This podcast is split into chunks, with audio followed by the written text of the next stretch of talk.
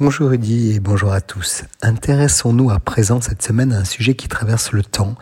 Qui est vraiment riche et à partir de combien l'est-on?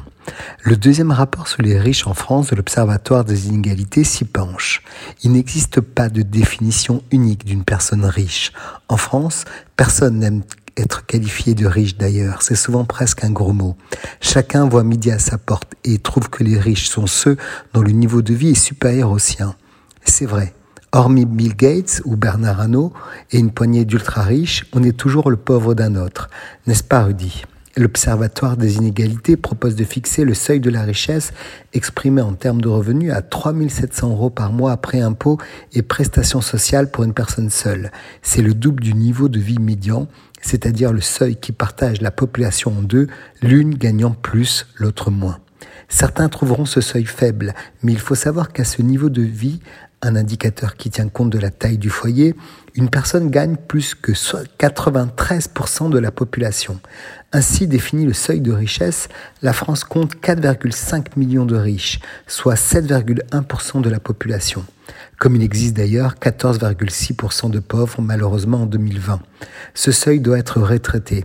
Il faut le discuter en prenant en compte le lieu de vie, l'âge ou encore la combinaison avec le patrimoine. Être riche à 25 ans n'a pas la même signification qu'à 45 ans. Vivre avec 3700 euros par mois n'est pas la même chose quand on habite Paris ou Marseille. On peut aussi estimer qu'un riche fait partie des 10% des Français qui gagnent le mieux leur vie. Parlons à présent des super riches. On apprend que 1% de la population française compose les plus riches et reçoit près de 15 000 euros en moyenne. Quant aux ultra riches habitués des classements des magazines, leur revenu dépasse en millions d'euros par mois. Au total, la rémunération des dirigeants des entreprises du CAC 40 a atteint l'an dernier 8,7 millions d'euros du jamais vu.